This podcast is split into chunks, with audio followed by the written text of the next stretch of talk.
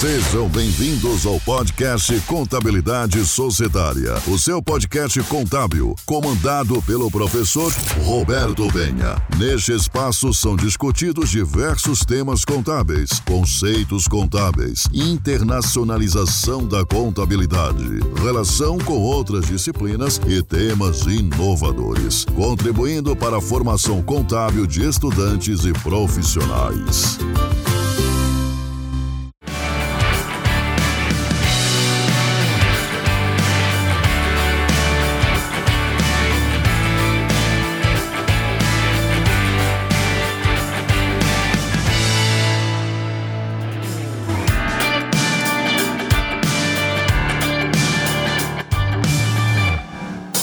Seja muito bem-vindo ao podcast Contabilidade Societária. Quem vos fala é o professor Roberto Penha. Estaremos nesta aula estudando sobre balanço patrimonial. Você vai aprender o que é o balanço patrimonial, quais são os grupos que fazem parte do balanço patrimonial, a ideia de entender como fica enquadrado cada um dos grupos dentro dessa estrutura, o que é ativo, o que é passivo, o que é patrimônio líquido, o que são origens e aplicações. Então, se você quer se aprofundar nessa temática, nesses itens, esse é o momento. Balanço patrimonial no podcast Contabilidade Societária. Vamos lá?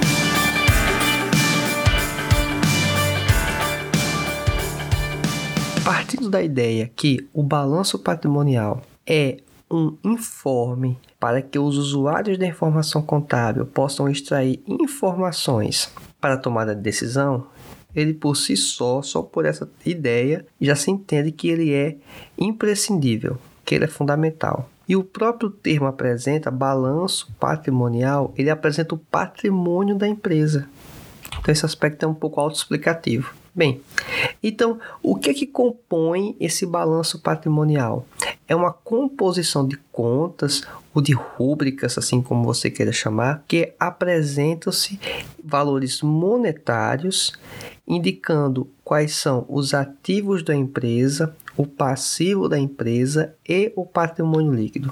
Alguém pode questionar passivo e patrimônio líquido se você está iniciando no curso de ciências contábeis, passivo passivo como um todo, ele pode ser subdividido, ele pode ser separado em dois grupos de passivo: passivo capital de terceiros e passivo capital próprio. O passivo capital próprio, o recurso dos investidores, dos sócios, dos cotistas, esse é considerado patrimônio líquido mas não apenas a aplicação dos recursos desses sócios investidores, mas também outras operações da empresa como lucro que vão ficar integrando inicialmente no PL e parte dele obviamente vai ser destinado para a constituição de reservas, integralização de capital e obviamente distribuição de dividendos para os sócios.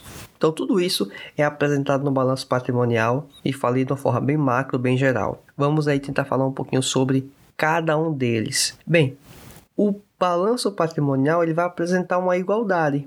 Ativo de um lado, que a grosso modo, a grosso modo, vai apresentar em termos bem práticos os direitos e o patrimônio, bens que a empresa possui, aquilo que está sob o domínio dela. E aí é um termo interessante. Por que aquilo que está sob o domínio dela? Se você está tendo um contato bem recente com a contabilidade, há um tempo atrás, a ideia do que era ativo era aquilo que formalmente estava em meu nome, no nome de uma empresa. Agora, o contexto é bem diferente. Se entende, inclusive, de operações de comodato, que os benefícios que um ativo pode proporcionar a uma empresa, se eu usufruo desses benefícios, se eu tenho um controle desse ativo e eu assumo inclusive riscos caso venha deteriorar esse item, isso me caracteriza que, mesmo que formalmente eu não seja dono do objeto, ele é considerado um ativo para a minha empresa. Um ramo de atividade que é muito comum o uso de operações de leasing, em que é uma operação, entre aspas, de aluguel, mas que o tipo de leasing, a ideia do leasing, em grande parte, é uma espécie de venda. Só que no papel, formalmente, o objeto não está em nome da empresa que está pagando o aluguel ou pagando as parcelas. Fica em nome da, do, do, do dono original com todo aquele equipamento que está nas instalações da minha empresa, nas instalações de determinada empresa, e que ele está operando e eu estou tendo total controle e assumindo todos os riscos com esse equipamento, isso é caracterizado hoje definitivamente como um ativo. Então, um exemplo bem latente de perceber isso é o setor aéreo. Grande parte das aeronaves elas são ofertadas para as companhias aéreas por meio de contrato de leasing junto às fabricantes, Airbus, Boeing e assim vai. Inclusive teve até o caso da Avianca, que a Avianca estava sem condições de pagar as prestações, vamos dizer, do leasing. E o que aconteceu? As aeronaves foram devolvidas para a empresa que estava fazendo esse contrato inicial porque a Avianca não teve condições de arcar. Então, só para vocês entenderem um pouco o contexto. Então, isso é ativo. Então, é aquilo que me traz recursos financeiros ou pelo menos que vai me beneficiar para que eu não tenha desembolsos financeiros, porque eu posso utilizar um item que eu posso considerar como ativo para pagamento de um passivo. E aí eu não vou ter o benefício do, da entrada de recurso financeiro, mas eu tive o benefício do, da não saída do recurso financeiro. Então, só para vocês entenderem um pouco do contexto. Então, ativo é aquilo que está sob meu controle, eu tenho é, obrigações para com ele e ele me gera a expectativa de um retorno retorno financeiro ou o não retorno financeiro, mas que me impede de eu fazer pagamentos lá no futuro. Então, essa é a ideia hoje mais contemporânea do que é ativo. Quanto a passivo, passivo seria o que? Os recursos financeiros empregados que estou me comprometendo a pagar daqui a algum tempo, um mês, seis meses, um ano. É aquilo que eu estou devendo para com terceiros ou para com os próprios sócios, porque sabemos que são personalidades jurídicas distintas. À pessoa física, que são sócios, ou mesmo quando é uma, um, uma empresa que trabalha com a aplicação de recursos como fundo de investimento, que são a série de pessoas envolvidas ou até empresas juntam recursos e aplicam e compram determinada parcela da empresa. São grupos, são, são entes distintos. Então, por mais que seja considerado capital próprio, esse termo ele não é cabalmente recurso que é da empresa, é recurso de outrem, de outras pessoas. Contudo, esse capital ele não tende a ser exigível.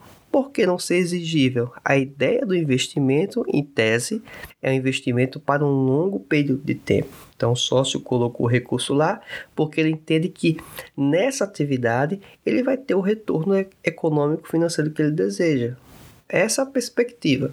O que seria então patrimônio líquido?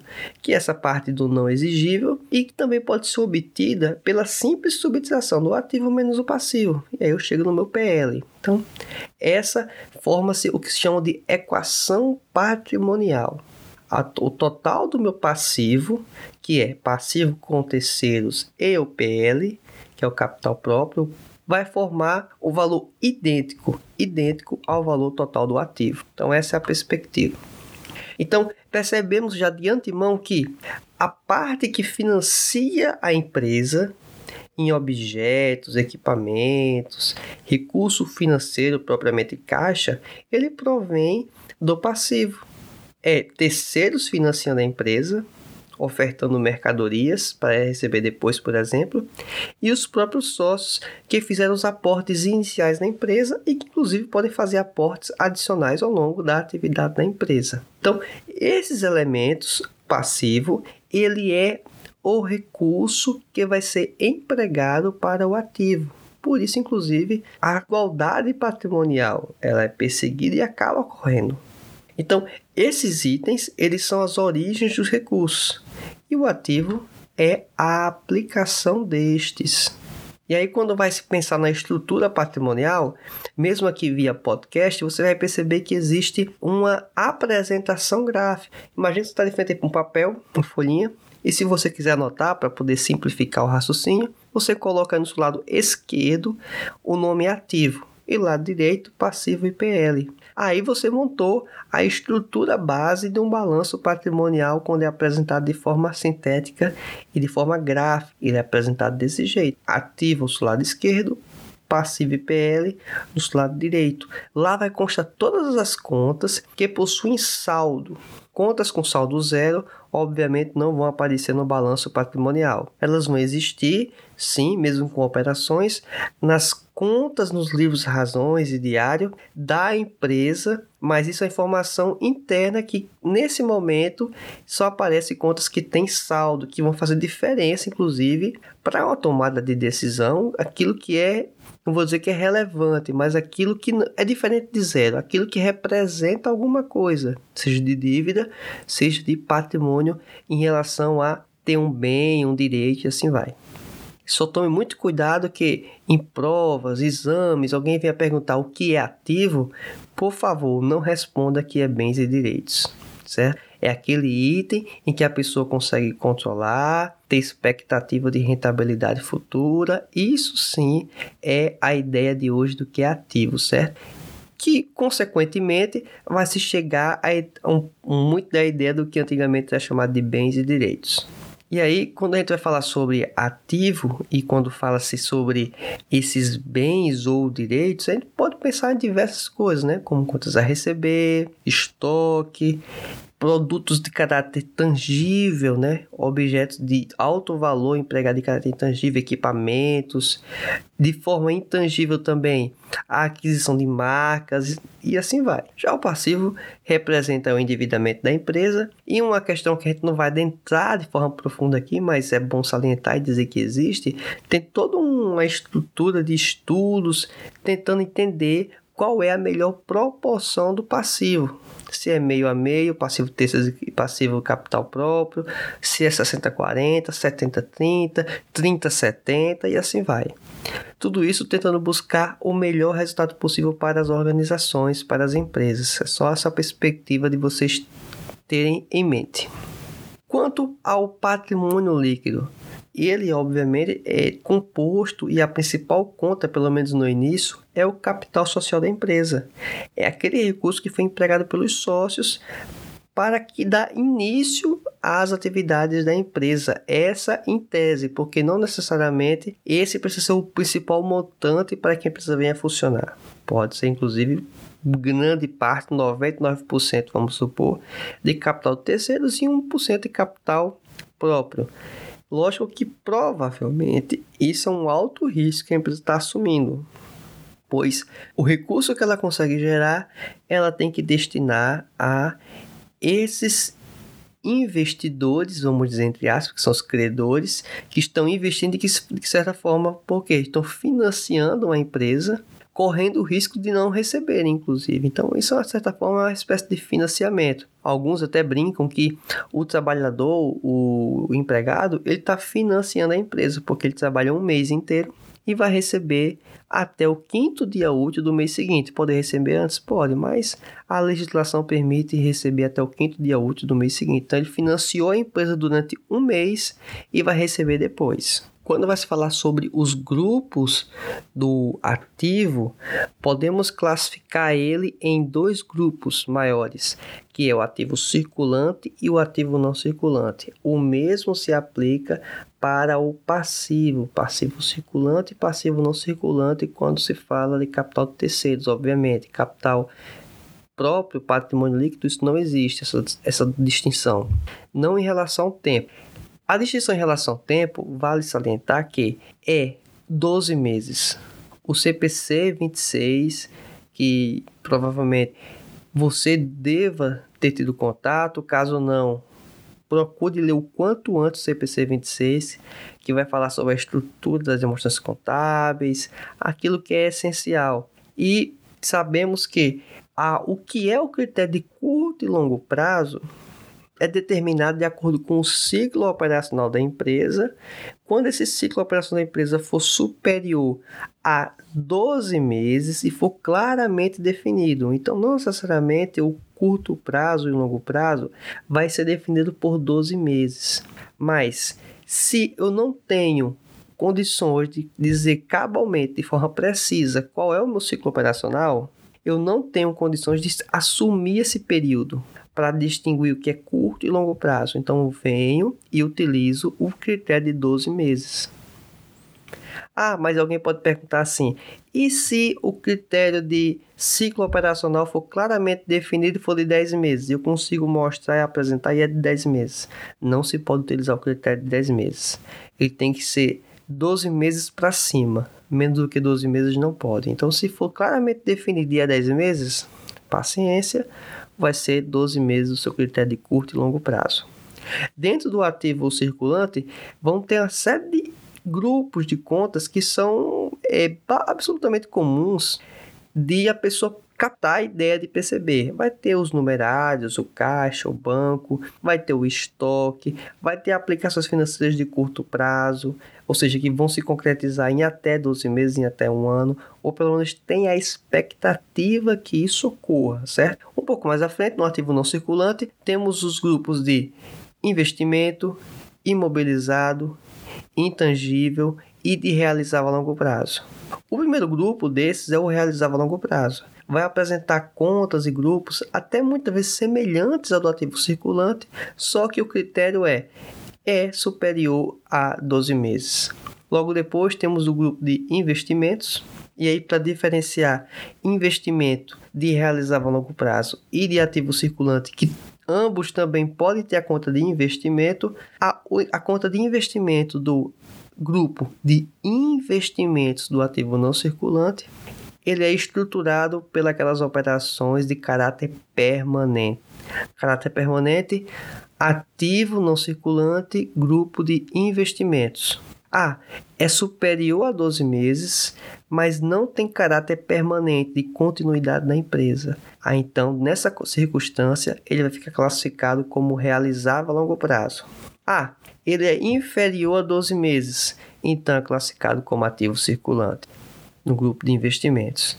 Então, percebe-se que um, uma mesma conta, uma, um, um mesmo tipo de operação ele pode estar classificado em três grupos distintos dentro do ativo circulante, ativo não circulante e dentro do ativo não circulante entre realizar a longo prazo ou investimentos. Temos imobilizado, o próprio termo já sugere a ideia, são aqueles imóveis, aquilo que é tátil, que a pessoa pega, carros, veículos, né? É, prédios, equipamentos, tudo isso é imobilizado. Quanto ao intangível, o próprio termo também é bem sugestivo. O intangível é aquilo que eu não consigo pegar, são marcas, patentes, direitos autorais, tudo isso é ativo intangível.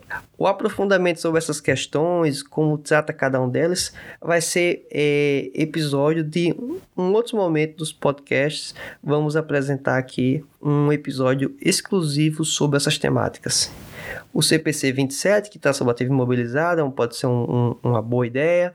O CPC 04, que é ativo intangível, e assim vai. Quanto ao passivo, temos também distinções do passivo do curto prazo e longo prazo, como já mencionamos. Mas a questão é: temos fornecedores no curto prazo, temos fornecedores em tese no longo prazo. Contudo, o CPC 26 fala que aquilo que é do ciclo operacional da empresa tem que ficar no ativo, no passivo circulante, mesmo que exceda os 12 meses. Então, olha que interessante. Mesmo que seja superior a 12 meses, mas por envolver o ciclo operacional da empresa, vai ter contas de contas a pagar dentro do meu curto prazo. Então imagina só você fazer uma análise de uma demonstração contábil e você pegar informações que estão no grupo de fornecedores no curto prazo, mas que na verdade existem componentes do longo prazo. Quer confirmar essa informação? verifica por favor o CPC 26 e aí você vai concluir essa mesma informação que estou lhe passando. Então, boa parte do que eu estou mencionando aqui durante esse podcast, você vai ter a referência dentro do CPC 26. Já a parte do longo prazo, o critério, como mencionei anteriormente, é os 12 meses. Então, pode-se ter tributos que vão se pagar daqui a 12 meses? Pode ser que tenha. Bem, quanto ao passivo do longo prazo, podemos ter o exemplo dos empréstimos bancários. Tem empréstimos contratados para daqui a 10 anos pagando, começando a pagar hoje, vai ter outro para daqui a 10 anos. Uma parte desse empréstimo é curto prazo, outra parte é longo prazo. Então, tenho que separar, tenho que distinguir esses elementos. Contabilmente, dá um tratamento específico para isso. Quanto ao PL, vale mencionar que na conta de capital, que vai ser a principal, pelo menos no início das atividades da empresa, eu vou ter um capital chamado subscrito e integralizado. O subscrito é a intenção, é aquilo que eu estou dizendo que vou colocar na empresa. O integralizado é de fato aquilo que eu coloquei de recursos na empresa.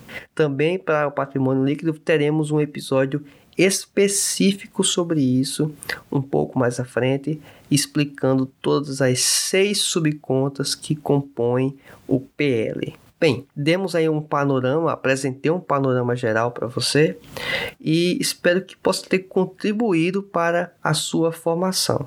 E fica a oportunidade de você seguir esse podcast, assinar ou se inscrever no seu agregador de podcast para que você possa receber as notificações dos próximos episódios que serão publicados, ok?